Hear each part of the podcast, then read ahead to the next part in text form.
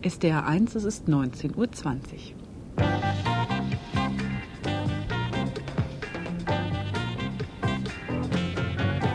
Heute im Gespräch. Anfang des Jahres 1992 brachten Agenturmeldungen Alarmstimmung in deutsche Redaktionsstuben. Ihr Inhalt? Die Armut in Deutschland wächst. Arme Menschen hat es auch in den reichen Industrienationen immer gegeben. Jetzt aber ist von einer neuen Armut die Rede. Was und vor allem wer verbirgt sich hinter dieser gesellschaftlichen Erscheinung? Wie kommt es zu einer solchen Entwicklung? Die nun folgende Sendung will darauf Antworten finden. Am Mikrofon begrüßt sie dazu Astrid Springer. Die Zahlen des Statistischen Bundesamtes in Wiesbaden scheinen zunächst in eine andere Richtung zu deuten. Sie besagen, der Anteil einkommensschwacher Haushalte geht zurück. Die Haushalte mit höherem Einkommen zwischen 5000 und 8000 Mark netto nehmen zu. Gleichzeitig aber bezogen Anfang des Jahres, nach Angaben des Deutschen Gewerkschaftsbundes, 4,2 Millionen Menschen Sozialhilfe, so viele wie nie zuvor, angesichts der wirtschaftlichen Talfahrt eine Zahl mit steigender Tendenz. Die jüngste von der Caritas in Auftrag gegebene Armutsuntersuchung erbrachte im September 1992 außerdem das Ergebnis, dass auf vier Sozialhilfeempfänger drei sogenannte verdeckt Arme kommen. Das sind Leute, die nicht zu den Behörden gehen. Die Zahl von 4,2 Millionen müsste also fast verdoppelt werden, um all jene zu ermitteln, die am oder schon unterm Existenzminimum leben. Für die neue wie die alte Armut ist der nun folgende Lebenslauf geradezu klassisch. Sechs Kinder, Vater arbeiten, Mutter Haushalt, Häusle gebaut, der Vater Schulden gemacht, Scheidung, Ehe kaputt, Familie auseinandergerissen. Mein Bruder und ich zum Vater halt damals. Naja, dann habe ich halt Lehrer angefangen, eine Ausbildung als Bäcker. Und die habe ich nach zwei Jahren abgebrochen, weil ich mich meinem Vater verworfen habe. Dann ich auf einmal, frag mich über Nacht auf der Straße. Ich war gerade 18 Jahre alt, kannte mich nicht aus. Was tun? Es war damals Kleinstadt, Herdecke. Ja, gut. Bin aufs Arbeitsamt, jetzt sagen Leute, ich brauche Arbeit. Ja, ich will irgendwas leben. Er sagte zu mir, wo wohnst du? Heißt doch nirgends. Gibt keine Arbeit. Und Sie haben auch den Weg zurück in die Lehre nicht mehr geschafft? Ich habe es mal probiert, aber ich bin da nicht mehr reingekommen, also mit dem Schulstoff halt. Ich war also drei Jahre aus dem Beruf raus, habe ich in der Bäckerei gearbeitet, als, als Hilfsarbeiter damals. Und der Chef, der hat mir angeboten, dass ich meine Lehre fertig mache zum Hilfsarbeitergehalt. Die, äh, die Schule halt, wie alt war ich damals? 23, 24 und 15, 16-jährige Teenies da, also das läuft nicht. Schwierigkeiten mit den Leuten und kommst im Schulstoff nicht rein. Hat keinen Wert gehabt. Schade drum. Bislang traf das Schicksal der Verelendung eher die kinderreichen Familien mit niedrigem Einkommen, Alleinerziehende, Behinderte und alte Menschen, vor allem alte Frauen, Witwen mit kleinen Renten. Von diesen Gruppen gibt es nun Abweichungen. Die Armutsuntersuchung, die die Caritas 1991 durchführte, beruht auf der Befragung von ca. 4000 Ratsuchenden und etwa 3000 Mitarbeitern. Die Studie ist also nicht repräsentativ für die Gesamtbevölkerung, zeigt aber wie in einem Vergrößerungsglas die Probleme in der Bundesrepublik.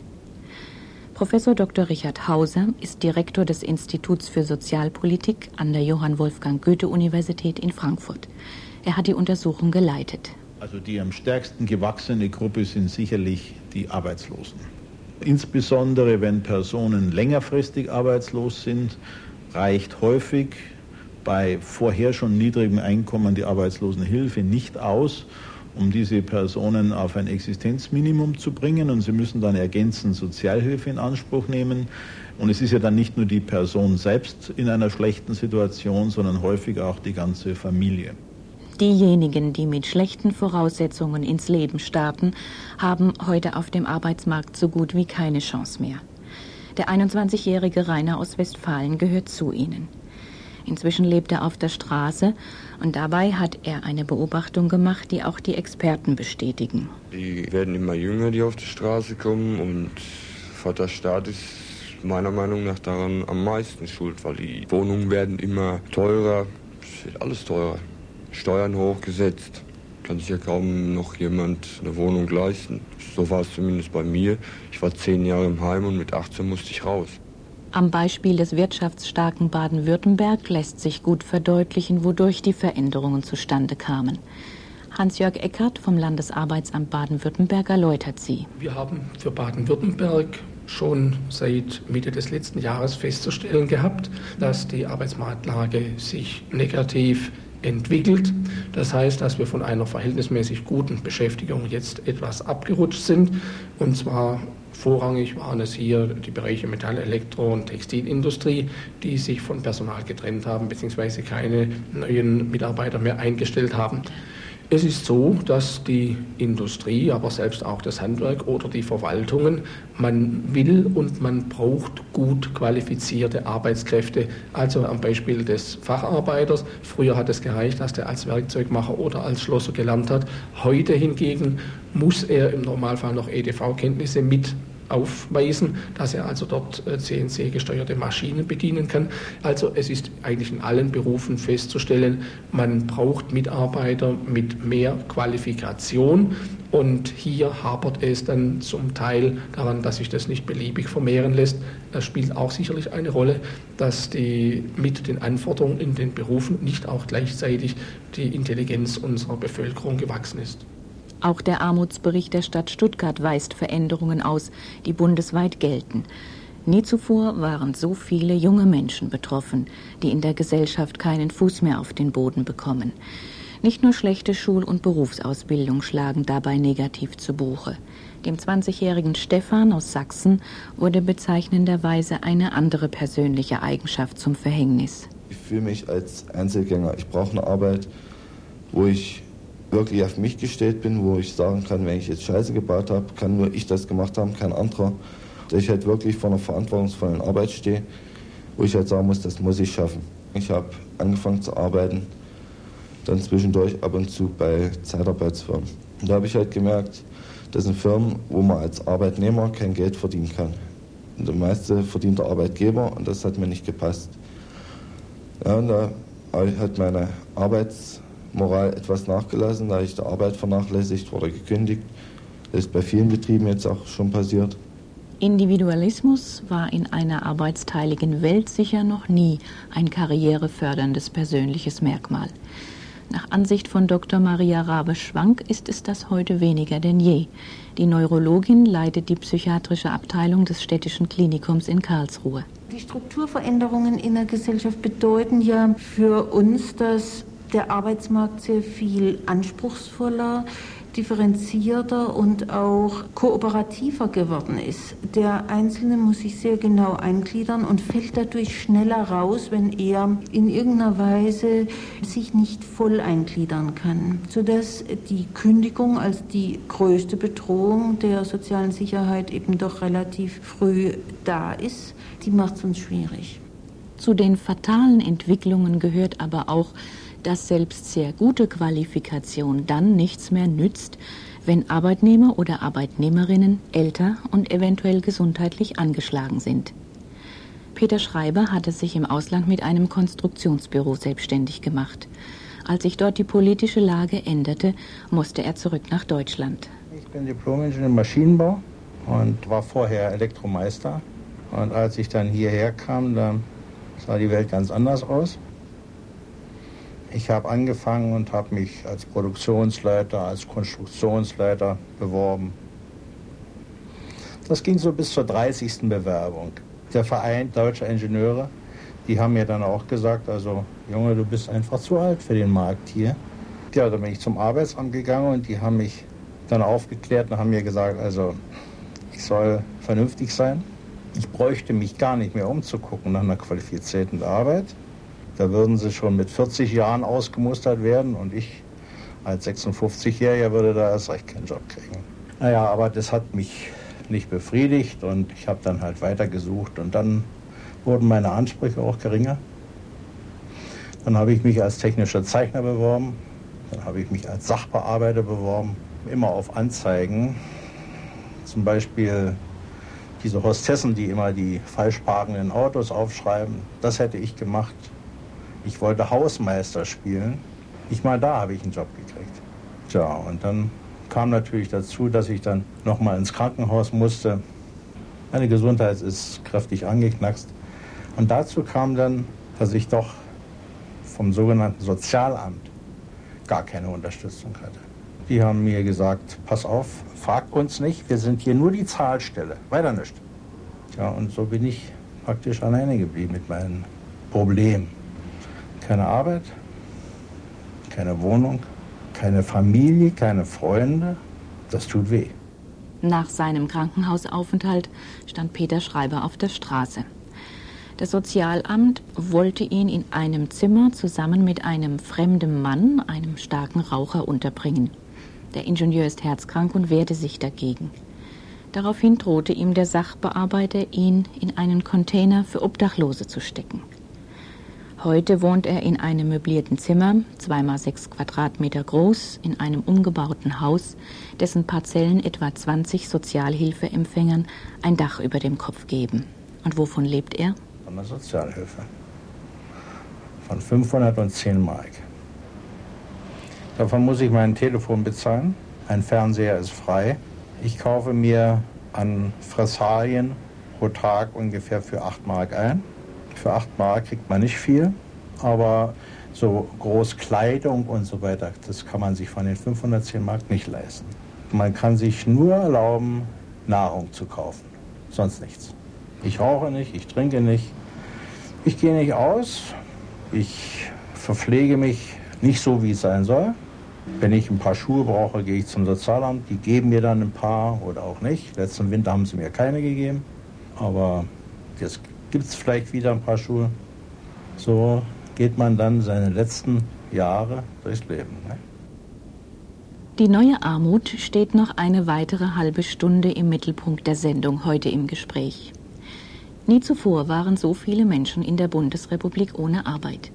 Die schwache Weltkonjunktur und eine starke deutsche Mark belasten die Unternehmen, die ihre Geschäfte im Export machen. Traditionsreiche Konzerne verringern ihre Belegschaft.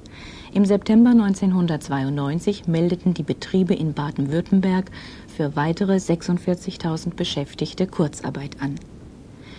Waren bislang vor allem alte Frauen mit geringer Rente von Armut betroffen, so sind es jetzt junge Leute. Es gibt zahlreiche Menschen, die mit 22 oder 25 Jahren noch nie gearbeitet haben. Und es trifft auch die qualifizierten, aber älteren Arbeitnehmer, wie zum Beispiel Peter Schreiber von Beruf Maschinenbauingenieur. Mit 56 Jahren und gesundheitlich angeschlagen bekommt er nicht einmal mehr einen Job als Hausmeister. Das könnte bedeuten, dass er vielleicht die nächsten 20 Jahre oder so der Sozialhilfe und damit dem Steuerzahler zur Last fällt. Gleichzeitig wird angesichts der demografischen Entwicklung über eine Verlängerung der Lebensarbeitszeit diskutiert. Daher stellt sich die Frage, kann es sich die Gesellschaft leisten, qualifizierte und arbeitswillige Mitbürgerinnen und Mitbürger ins soziale Abseits zu schicken? Hans-Jörg Eckert vom Landesarbeitsamt Baden-Württemberg bestätigt, dass es so ist und er nennt Gründe dafür. Ältere Bewerber haben auf dem Arbeitsmarkt deutlich schlechtere Chancen. Sie haben teilweise wirklich, wie man so sagt, absolut falsche Karten. Allerdings ist es natürlich auch so, dass sie teilweise dann sogar auch psychische Schäden erleiden können. Das alles spielt mit herein und natürlich auch aus Sicht der Betriebe kann man vielleicht in gewissem Maße als verständlich sogar ansehen, dass sie sagen, ich will einen Jungen, der auch bei mir im Tarifgefüge nicht so hoch einsteigt und der auch, und das gibt es ja bei uns auch manche Tarifverträge, die für Arbeitnehmer in fortgeschrittenem Alter dann besondere Kündigungsfristen oder fast Unkündbarkeit vorsehen, dass dann, deshalb ist die Kehrseite dann von sozialen Errungenschaften, der Betrieb sagt, ich will lieber sehen, dass ich einen Jüngeren einstellen kann. Während immer mehr Menschen von Arbeitslosigkeit betroffen sind, steigen die Mieten und die Lebenshaltungskosten. Für Familien mit geringem Einkommen ist das Durchkommen schwieriger geworden. Der Monteur Klaus Bauer verdient 1800 Mark netto und hatte schon vor seiner Scheidung Mühe, die Familie zu ernähren. Meine Frau, es waren vier Kinder hier, sechs Personen. Und dann ging es schon langsam schwierig an. Miete ist erhöht wurde, Lebensmittel, Kleider, Schulsachen. Und so ist es gerade gegangen, so mäßig, gerade übers Wasser hat man halten können. 1000 Mark blieben der mehrköpfigen Familie nach Abzug aller Festkosten noch zum Leben übrig. Dann aber geschah, was in der westlichen Welt ebenfalls ein zunehmendes gesellschaftliches Phänomen ist. Die Beziehung ging in die Brüche. Und dann nach der Scheidung, dann ging es bergab. Scheidungskosten, Rechtsanwalt. Sie hat die Wohnung ausgeräumt. Ich habe neue Möbel kaufen müssen. Und vorher hatte ich ein Auto noch gekauft. Bin in Schulden gekommen. Nicht viel, aber das waren ca. 15.000 Mark. Und dann ging es nochmal ein Prozess, Unterhaltszahlungen und Finanzamt noch sowas ähnliches. Dann sind es teuer geworden. Schulde, Schulde. Beläuft sich jetzt auf über 30, 34.000 Mark. Ehe, Scheidung und Schulden bilden vielfach einen Ursachenzusammenhang. Vor allem dann, wenn Kinder da sind und der Haushalt nicht über zwei volle Gehälter verfügt. Im Leben von Birgit Monheim entwickelte sich die Verschuldung so. Also in der Zeit während meiner Ehe, ich war zehn Jahre verheiratet. Zuerst hat er die Arbeit verloren, weil es war eine kleine Firma und die haben dann zugemacht, okay, konnte er nichts dafür. Ja, das hat halt angefangen, ich meine, die Kinder haben ihre Sache braucht, Kleidung, Babynahrung und sowas.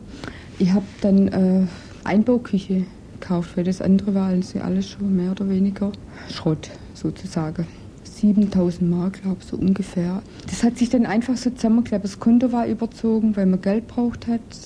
Mein geschiedener Mann hat dagegen nichts unternommen, bis ich dann mal dahinter gekommen bin. Da war schon Offenbarungseid, oder beziehungsweise ich habe mir eigentlich auf meinen Mann verlassen. Es ist eine weit verbreitete Ansicht, dass der Konsumrausch die Menschen in Verschuldung stürzt, dass sie für Fernreisen oder die Anschaffung von Luxusgütern Kredite aufnehmen und sich dabei übernehmen. Ob das wirklich so ist, weiß Stefan Freeman von der Schuldnerberatung in Esslingen. Also es ist wirklich so, dass Klienten, die herkommen, sich verschulden, um sich den nötigen Lebensunterhalt zu sichern. Also nicht um sich Güter oder sogenannten Luxus zu kaufen, sondern geht es nur noch darum, den Lebensunterhalt, das tägliche Brot sozusagen zu sichern. Häufig Arbeitslosigkeit, Trennung oder Scheidung, die vorausgegangen ist, gescheiterte Geschäftsgründungen ähm, ist ein häufiger Punkt, dass einfach eine Lebensplanung zusammenbricht, also überwiegend Lebenskrisen. Im eigenen Geschäft sehen gerade Frauen eine Möglichkeit der Zwangslage von abhängiger Berufstätigkeit, Problemen am Arbeitsplatz, bei gleichzeitig schwieriger oder unmöglicher Kinderbetreuung zu entkommen. Sissi Moos versuchte es mit einem Second-Hand-Laden für Kinderbekleidung. Die Idee mit dem Selbstständigmachen kam mir eigentlich, mein erstes Kind war ja, circa ein Jahr alt. Ich wollte eigentlich eine Ausbildung machen. Und es, mein Mann meinte, nö, das geht nicht, das können wir uns nicht leisten und wie soll man das machen und Kind und Tagheim und dies und das. Gut, das war nicht möglich. Habe mich auf Schulden eingelassen. Ja, und ich meine, es war ganz klar, dass als ich mich auf die Geschichte mit diesem Geschäft eingelassen habe, dass mein Mann eben auch Geld verdient, dass von daher auch zumindest, wenn es mal eng wird, das mit abgedeckt ist und auch auf jeden Fall der Lebensunterhalt für mich und meine inzwischen zwei Kinder. Mit dem Ende der Ehe scheiterte auch die Berufsperspektive. Mit dem Gerichtsvollzieher ist sie inzwischen per Du. Die Sozialhilfe sichert das knappe Überleben. An die Rückzahlung der Schulden ist bei der gegenwärtigen Rechtslage lebenslang nicht zu denken. Insofern geht es ihr genauso wie Birgit Monheim. Die Schulden habe ich immer noch.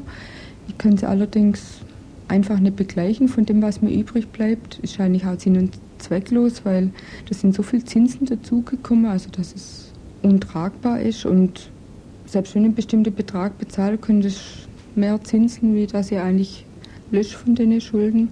Auch das Schuldenmachen gehört zu den Veränderungen in der Gesellschaft, die der neuen Armut Vorschub leisten. Dazu noch einmal der Sozialarbeiter Stefan Freeman von der Schuldnerberatung in Esslingen. Mit Sicherheit hat sich in der Gesellschaft insgesamt etwas gewandelt. Der Konsumentenkredit oder der Konsum auf Kredit ist üblich geworden. Das ist ja im Grunde durchgängig von oben nach unten, wenn man so will. Das beginnt bei Staatsverschuldung und so weiter. Die Verschuldung an sich ist ja auch nicht das Problem. Inzwischen baut ja die gesamte Wirtschaft auf Verschuldung auf. Also wer kreditwürdig ist, das ist was, da äh, ist man gut angesehen, man wird da auch ein Stück weit hofiert. von den Banken oder anderen Geschäften, wo es um Ratenkauf oder ähnliches geht. Dass da auch so im, im Wertebereich sicher ein Wandel entstanden ist gegenüber früher, wo es einfach üblich war, erst anzusparen und dann zu kaufen. Das Problem ist, dass man, wenn man jemand was schuldig bleibt, ähm, nicht nur verpflichtet ist, diesen Kredit, die geliehene Geldsumme zurückzuzahlen, sondern auch die Kosten zu ersetzen, beziehungsweise der Schaden, der entsteht durch diese Säumigkeit. Und das hat faktisch zur Folge, dass oft die Zinsen, die monatlich anfallen, höher sind wie die Raten, sofern überhaupt welche gezahlt werden können. Und das bedeutet faktisch eine lebenslange Verschuldung an einen Gläubiger. Und es können so ganz schnell aus 10.000 bis 15.000 Mark oder weniger in ein paar Jahren 30.000, 35.000 Mark sein. Und das muss fast jeden Haushalt überfordern. Uschi Maurer hatte die Kredite für die Gaststätte, die sie führen wollte, durch ihr Haus abgesichert. Auch ihre Pläne schlugen fehl und das Haus, ihr Eigentum, besitzt sie ebenfalls nicht mehr. Sie lebt mit ihrer kleinen Tochter von Sozialhilfe. Durch die ganze Angelegenheit mit dem Schaden und allem, was da entstanden ist, würde ich sagen, dass eine Summe mindestens von 300.000 Mark zustande gekommen ist. Uschi Maurers Partner, der Vater ihres Kindes, setzte sich ab, als die gemeinsamen Lebensumstände schwierig wurden. In der Bundesrepublik wird inzwischen fast jede dritte Ehe geschieden, Tendenz steigend. Aus einem Haushalt werden dann zwei. Das stellt mindestens einen der getrennt Lebenden vor die Schwierigkeit, eine neue Wohnung zu finden. Birgit Monheims Mann ist mit den drei Kindern in der größeren Ehewohnung geblieben. Die Scheidung machte sie für zwei Jahre streng genommen obdachlos. Erstmal hatte ich keine Wohnung. Ich habe bei meiner Schwester gelebt, auch in einer recht beengte Wohnung damals noch. Dann war ich auf Wohnungssuche, beinahe zwei Jahre. Meine Schwester ist umgezogen, habe ich dann ein Zimmer gehabt bei meiner Schwester. Das war auf die Dauer natürlich auch kein Zustand. Die mit ihrem Freund und ein Kind war schon da, das zweite war unterwegs. Bis ich dann endlich Glück gehabt habe und durch Beziehung eigentlich dann die Wohnung bekommen habe. Allerdings, also für mich eigentlich zu teuer vom Geld her oder vom Verdienst her dann. Wie viel verdienen Sie denn jetzt? Ich krieg 1900 netto raus. Und wie viel geht da ab? Wie viel zahlen Sie für Ihre Wohnung? Ich zahle 790 Mark für meine Wohnung, 34 Quadratmeter, relativ laut. Dann habe ich Versicherungskosten, was ich bezahle, Unterhalt, den ich bezahle. Als alleinstehende Frau mit Kind, sagen die Betroffenen, brauche man sich erst gar nicht auf den offiziellen Wohnungsmarkt zu begeben. Die bundesweite Wohnungsnot treibt auch in Stuttgart ihre hässlichen Blüten. Sissi Moos hat einschlägige Erfahrungen sammeln müssen. Ich habe Anzeigen mal aufgegeben und das war also besonders toll. Also ich muss sagen, ich kann jeder Frau, wenn sie unter 70 ist, nur empfehlen, nie eine Anzeige aufzugeben. Also da können sie sich gleich auf den Strich stellen. Also die einzigsten Meldungen und die einzigsten Reaktionen, die man bekommt, sind dann, ja, also ich hätte Ihnen da ein Zimmer, aber Sie sollten dann schon einmal die Woche nett zu mir sein. Ja, und wie sehen Sie denn aus? Nun haben Sie einen festen Freund? Also das waren eigentlich so die fiesesten und gemeinsten Erlebnisse. Hat Sissi Moos, Mutter zweier Töchter, auch Kinderfeindlichkeit bei ihrer Wohnungssuche erlebt? Kinderfeindlichkeit eigentlich sehr viel. Also man sieht es ja schon, wenn man sich die Anzeigen anguckt. Ne? Ohne Kinder, Alleinstehende werden gesucht, gern auch mit Hund oder Katze, Haustierhaltung kein Problem. Kinderhaltung wird dann schon schwierig, weil da kann man dann ja auch schlechten Zwinger hinter das Haus stellen. Gell? Sobald man dann sagt Kinder, wird es schwierig. Die Leute haben Angst um ihre Wände, ihre Teppichböden, um den Frieden im Haus und alles Mögliche. Und ich erlebe es ja auch jetzt hier, wo ich wohne. Die Kinder, ich lasse für die ab und zu die Haustür offen, ja, dann kriegen sie alle Angst hier am Haus, dass jemand einbricht oder so. Ist trotzdem und fast immer über private Kontakte eine Wohnung gefunden, ist sie meist unbezahlbar. In Stuttgart bilden Quadratmeterpreise von 13 oder 14 Mark die untere Grenze. Bis zum Jahr 2000 soll bundesweit ein Baubedarf von ca. 4,5 Millionen Wohneinheiten bestehen. Wohnungsknappheit entstand aus mehreren Ursachen. Zum einen zogen sich Bund, Länder und Gemeinden aus dem sozialen Wohnungsbau zurück. Zum anderen entfiel 1990 die Gemeinnützigkeit. Politische Entwicklungen und Zuwanderungen waren nicht vorhersehbar. Die Juristin Angelika Brautmeier, Geschäftsführerin des Mietervereins Stuttgart, sagt über die daraus entstehenden Folgen. Auch der Ingenieur, der Richter mit seiner Familie hat das Problem, dass er keine Wohnung mehr findet, die bezahlbar ist. Nicht zuletzt schlagen auch auf dem Wohnungsmarkt die gesellschaftlichen Veränderungen zu Buche. Zum einen verändern sich in den letzten Jahren die Familienstrukturen. In Großstädten geht man davon aus, dass 50 Prozent der Haushalte inzwischen Single-Haushalte sind und nicht mehr wie früher Großfamilien oder Familien mit zwei, drei Kindern. Und eine weitere Entwicklung ist darin zu sehen, dass einfach der Wohnraumbedarf auch gestiegen ist. Während 1970 noch pro Person 25 Quadratmeter Wohnfläche zur Verfügung standen, sind es bereits heute 35 Quadratmeter. Weil die neue Armut durch das verstärkte Zusammentreffen von Wohnungsnot und Arbeitslosigkeit geprägt ist, bilden die alleinstehenden Mütter neben den Arbeitslosen die größte Gruppe Betroffener. Denn Frauen mit Söhnen oder Töchtern sind mangels gesicherter Kinderbetreuung ein Beschäftigungsrisiko für jeden Arbeitgeber.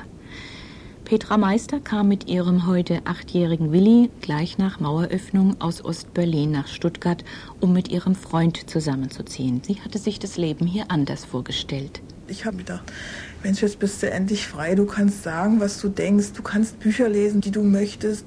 Und du kannst verreisen. Du kannst dir alles angucken. Also ich war es eigentlich von zu Hause aus so gewöhnt oder aus der ehemaligen DDR. Man ging arbeiten und man konnte sein Kind immer unterbringen. Da war es eben ganz normal, dass die Frauen ihrer Arbeit nachgingen und dass ihre Kinder unterbrachten. Erst in die Kinderkrippe, später dann in den Kindergarten und dann, wenn sie in die Schule kamen, gab es den Hort zur Nachmittagsbetreuung. Erstmal gab es keine Unterbringung für den Willi, also keinen Kindergartenplatz. Dann gab es für mich natürlich auch keine Arbeit. Und dann hieß es zu Hause bleiben, Sozialhilfe bekommen. Und dann bin ich eigentlich erstmal furchtbar krank geworden, habe mich versteckt, habe mich verkrochen. Und dann ist damit auch die Partnerschaft auseinandergegangen. Dann hieß es Trennung. Und damit war auch sie obdachlos. Mit kleinen oder mehreren Kindern können Frauen entweder gar nicht oder nur Teilzeit arbeiten. Wenn, dann sind sie meistens unter ihrer beruflichen Qualifikation eingestuft und entsprechend schlecht bezahlt. Umso mehr sind sie auf die Unterhaltszahlungen der Väter angewiesen. Zu diesem Punkt hat die Armutsuntersuchung der Caritas erstmalig erstaunliche Ergebnisse gebracht. Professor Dr. Richard Hauser, der Leiter der Studie, erläutert sie. Wir haben in unserer Untersuchung besonderen Wert darauf gelegt, ein Elternteilfamilien genauer zu befragen. Dies ist eine Personengruppe, die auch ausweislich der Sozialhilfestatistik einen weit überproportionalen Anteil an Armen aufweist. Aber was nicht so offensichtlich war bisher ist, dass eben nur ein Bruchteil, etwa ein Drittel, volle Unterhaltszahlungen erhält. Für etwa ein Viertel sind die Unterhaltsverpflichteten gar nicht bekannt oder sie sind unbekannt verzogen, sie sind nicht mehr greifbar und eine weitere große Gruppe kann Unterhalt nicht leisten, weil selbst äh, das Einkommen bei dem Unterhaltsverpflichteten zu niedrig ist. Und eine weitere Gruppe leistet keinen Unterhalt und es ist offensichtlich für diese Alleinerziehenden, das sind meistens Frauen, sehr aufwendig, und wird dann auch aufgegeben, vor Gericht immer wieder Unterhaltszahlungen einzuklagen. Kinder zu haben, ist in der Bundesrepublik neben Alter und Krankheit die beste Voraussetzung, um arm zu bleiben oder zu werden. Sich Ehe, Familie und Kindern und nicht der eigenen Berufstätigkeit gewidmet zu haben, entfaltet seine negative Langzeitwirkung auch noch in der Gruppe der älteren Frauen, vor allem der Witwen. Deren Anteil an den Sozialhilfeempfängern ist nicht gewachsen, sondern auch ausweislich der Caritas-Studie gesunken.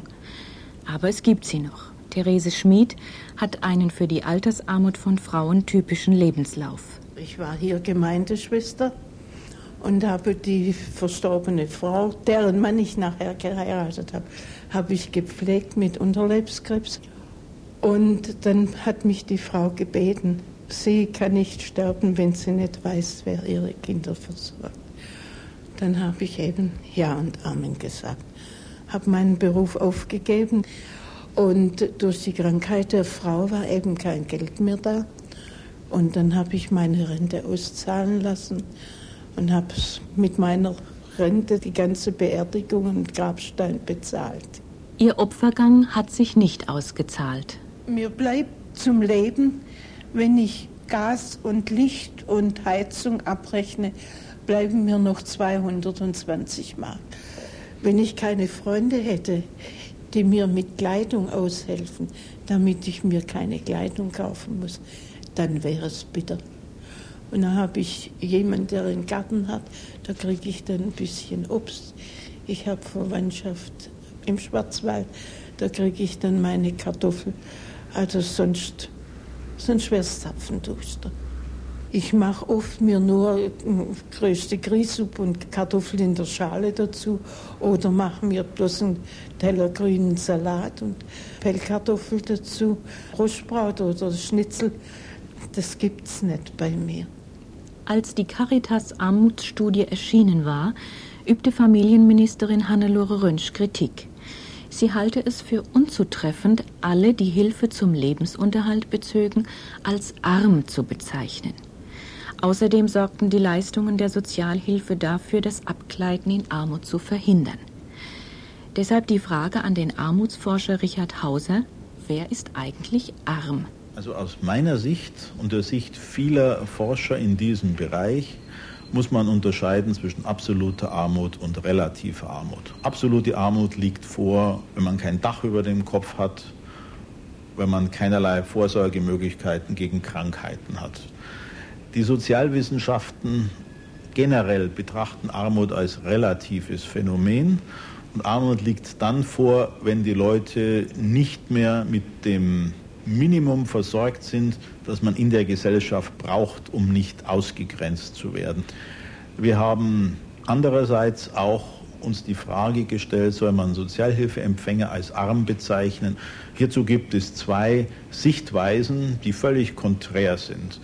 Die Sichtweise der Bundesregierung ist typischerweise folgende. Wir haben ein Sozialhilfesystem, das flächendeckend ist. Sozialhilfe reicht aus, um das sozioökonomische Existenzminimum zu gewährleisten, auch wenn es ein sehr knappes Minimum ist. Sozialhilfeempfänger sind deswegen nicht arm. Unbestritten ist, dass verdeckt Arme, die ihren Sozialhilfeanspruch gar nicht geltend machen, zu den Armen zählen. Andererseits wird argumentiert, die Sozialhilfe ist in den letzten 20 Jahren nicht in dem Ausmaß des Anstiegs der Durchschnittseinkommen fortgeschrieben worden. Es gibt auch frühere Schätzungen des Deutschen Vereins für öffentliche und private Fürsorge und von anderen Sozialwissenschaftlern, die immer wieder sagen, die Sozialhilfegrenze ist zu niedrig. Wenn sie aber zu niedrig ist, dann sind offensichtlich Sozialhilfeempfänger ebenfalls arm. Nach Abzug der Mietkosten liegt die offizielle Armutsgrenze derzeit bei rund 814 Mark. Die gesetzlichen Sozialleistungen einschließlich Wohngeld sind nicht effektiv. Effektiv wären sie dann, wenn sie von allen, die anspruchsberechtigt sind, auch in Anspruch genommen würden. Bei drei verdeckt Armen auf vier Sozialhilfeempfänger kann davon keine Rede sein. Scham, Unkenntnis und bürokratische Hürden halten viele ab, ihnen zustehende Leistungen zu fordern. Sie fürchten auch zum Teil zu Recht den Rückgriff auf Eltern oder Kinder. Die für diese Sendung befragten Sozialhilfeempfänger und Empfängerinnen fühlten sich ausnahmslos durch das Verhalten einzelner Sachbearbeiter auf der Behörde erniedrigt. Auch diesen Aspekt untersuchte die Caritas Armutsstudie, die Richard Hauser vom Institut für Sozialpolitik an der Frankfurter Universität geleitet hat. Wir haben die Berater der Caritas auch gefragt, in welchem Ausmaß sie sich denn für ihre Klienten einsetzen bei den staatlichen Stellen. Und es zeigte sich, dass fast 50 Prozent der Berater mit den Sozialämtern sozusagen in Konflikt geraten. Gleicherweise haben wir auch die Klienten gefragt, wo ihre Probleme liegen. Und ein gewichtiger Problemkomplex ist immer Auseinandersetzung mit den Ämtern. Wir haben nicht nach Demütigung gefragt, aber Auseinandersetzung ist dann in der Regel für den schwächeren Part eben Demütigung. Armut trifft erstmals nach Kriegsende im Deutschland des 20. Jahrhunderts eine ganz neue Bevölkerungsgruppe. Was aber Besonders bedrückend ist, ist eigentlich die Tatsache, dass zu den jeweils Betroffenen ja häufig mehrere Kinder gehören. sodass der Anteil der Kinder, die nunmehr in Haushalten leben, die zeitweilig oder längerfristig von Sozialhilfe abhängig sind, der höchste Anteil unter allen Bevölkerungsgruppen ist, des jeweiligen Altersklasse. Die Kinder sind heutzutage am stärksten von Sozialhilfeempfang betroffen, während es vor 10, 15 Jahren alte Frauen waren. Das ist eine völlige Änderung in der Altersstruktur. Kinder tragen die Last der Armut im Innenverhältnis und im Außenverhältnis der Familien. Petra Meister bedauert ihren achtjährigen Sohn. In der Schule ist es ja so, die Schuhe müssen von da sein und die Sachen davon und das davon. Ich muss auch oft sagen, hör zu, Willi, das kann ich jetzt nicht kaufen, jetzt ist kein Geld da und es tut mir eigentlich in der Seele leid. Ich denke immer, er bringt großes Verständnis mit und sagt dann auch immer, oh ja, okay, ich sehe es ein und hier und da. Dann macht er aber auch das Licht aus und sagt, ja, dann können wir auch Geld sparen und so. Also ich habe als Kind, bin ich nicht so aufgewachsen. Also ich muss nicht daran denken, das Licht auszumachen, wenn man da vielleicht Strom sparen könnte. Im Außenverhältnis, zum Beispiel in der Schule, müssen sich die Kinder hänseln und verspotten lassen. Die Umwelt ändert ihr Verhalten auch gegenüber Erwachsenen, die in materielle Not geraten. Das erlebt die Sekretärin Sonja Kissler, die mit kranker Wirbelsäule und kranken Händen, 54 Jahre alt, nicht mehr arbeiten kann. Mal in den Arm genommen zu werden, das bringt ja gar keiner mehr fertig. Die haben solche Hemmungen einem gegenüber. Manche flüchten auf die andere Straßenseite. Das ist das, was sie, oder sie stellen sich vors Schaufenster, drehen sich ab Hoffentlich spricht sie mich nicht an. Meine beste Freundin ist da gar nicht viel anders. Sie ruft mich an und sagt, du, wir haben uns zu oft gesehen, wir müssen jetzt mal eine Pause machen. Da habe ich gedacht, das gibt es nicht. Das darf nicht wahr sein. Neue Partnerschaften entfallen fast immer, da für jedwede Unternehmung das Geld fehlt. Und wer will schon einen Mann oder eine Frau mit lebenslangen Schulden? Geschiedene Eltern können ihre Kinder nicht mehr sehen. Es fehlt an den finanziellen Mitteln, um sie zu sich zu holen. Armut greift auf vielfältige Weise in die grundgesetzlich geschützten Rechte der Menschen ein und setzt sie außer Kraft. Armut macht krank. Mit Arbeitslosigkeit geht erwiesenermaßen Depression, Rückzug, Einsamkeit, nicht selten Alkohol- und Tablettenmissbrauch einher. Auch auf lange Sicht können die Ursachen der neuen Armut nicht beseitigt werden, aber sie könnten wirksamer als bisher bekämpft werden. Die Caritas hat in ihrer Untersuchung dazu sehr präzise Vorschläge gemacht. Davon hier nur einige wesentliche. Das Existenzminimum muss einheitlich in allen Rechtsgebieten und unantastbar festgelegt werden. Kindergeld, Wohngeld und Arbeitslosenhilfe sind derzeit zu niedrig. Schulden dürfen nicht lebenslang belasten. Dem Wohnungsverlust muss vorgebeugt werden. Der Unterhaltsvorschuss für Alleinerziehende ist auszubauen. Vielleicht gelänge es mit solchen und weiteren Änderungen Bilanzen wie die folgende zu verhindern. Ach, Sie, wenn Sie Weihnachten hier gesessen hätten, wenn ich meinen Revolver gehabt hätte, ich hätte dieses Jahr nicht mehr überstehen brauchen. Das steht fest. Ich habe keine Kraft mehr, ich habe keinen, keinen, keinen Mut mehr. Peter Schreiber, 56 Jahre alt, wäre also bereit gewesen, einen Revolver gegen sich zu richten. Jüngere Menschen, denen es noch nicht an Kraft und Mut fehlt und die auch in der Lage sind, sich die nötigen Waffen zu verschaffen, richten sie bereits gegen andere. Armut ist nicht nur eine individuelle Tragödie. Als gesellschaftliche Erscheinung hat sie kollektive Folgen und die sind politisch. Heute im Gespräch befasste sich mit Erscheinungsformen, Ursachen und auch Folgen der neuen Armut. Am Mikrofon verabschiedet sich Astrid Springer.